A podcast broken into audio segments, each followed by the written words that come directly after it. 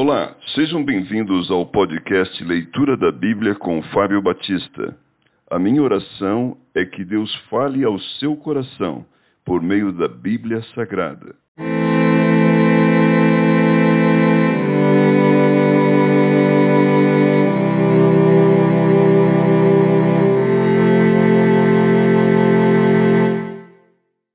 Segunda Pedro, capítulo 1, prefácio e saudação. Simão Pedro, servo e apóstolo de Jesus Cristo, aos que conosco obtiveram fé igualmente preciosa na justiça do nosso Deus e Salvador Jesus Cristo. Graça e paz vos sejam multiplicadas no pleno conhecimento de Deus e de Jesus, nosso Senhor. A prática progressiva das graças cristãs e seus resultados. Visto como pelo seu divino poder nos têm sido doadas todas as coisas que conduzem à vida e à piedade, pelo conhecimento completo daquele que nos chamou para a sua própria glória e virtude, pelas quais nos têm sido doadas as suas preciosas e muito grandes promessas, para que por elas vos torneis coparticipantes da natureza divina, livrando-vos da corrupção das paixões que há no mundo. Por isso mesmo, vós, reunindo toda a vossa diligência, associai com a vossa fé a virtude, com a virtude o conhecimento, com o conhecimento o domínio próprio, com o domínio próprio a perseverança, com a perseverança a piedade, com a piedade a fraternidade, com a fraternidade o amor. Porque estas coisas existindo em vós e em vós aumentando, fazem com que não sejais nem inativos nem infrutuosos no pleno conhecimento de nosso Senhor Jesus Cristo pois aquele a quem estas coisas não estão presentes é cego, vendo só o que está perto, esquecido da purificação dos seus pecados de outrora.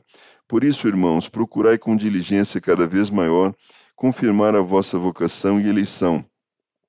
Porquanto, procedendo assim, não tropeçareis em tempo algum, pois desta maneira é que vos será amplamente suprida a entrada no reino eterno de nosso Senhor e Salvador Jesus Cristo. O apóstolo dá os motivos por que escreveu esta carta. Por esta razão, sempre estarei pronto para trazer-vos lembrados acerca destas coisas, embora estejais certos da verdade, já presente convosco e nela confirmados. Também considero justo, enquanto estou neste tabernáculo, despertai-vos com essas lembranças, certo de que estou prestes a deixar o meu tabernáculo, como efetivamente nosso Senhor Jesus Cristo me revelou mas de minha parte esforçar-me-ei diligentemente por fazer que, a todo tempo, mesmo depois da minha partida, conserveis lembrança de tudo. A superioridade da palavra de Deus.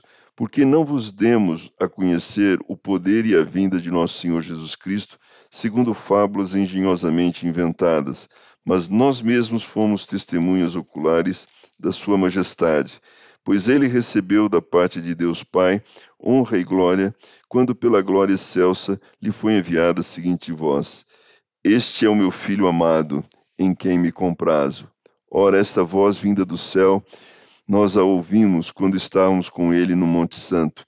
Temos assim tanto mais confirmada a palavra profética, e fazeis bem em atendê-la como uma candeia que brilha em lugar tenebroso, até que o dia clareie e a estrela da alva nasça em vosso coração, sabendo primeiramente isto, que nenhuma profecia da Escritura provém de particular elucidação, porque nunca jamais qualquer profeta foi dada por vontade humana. Entretanto, homens santos falaram da parte de Deus, movidos pelo Espírito Santo.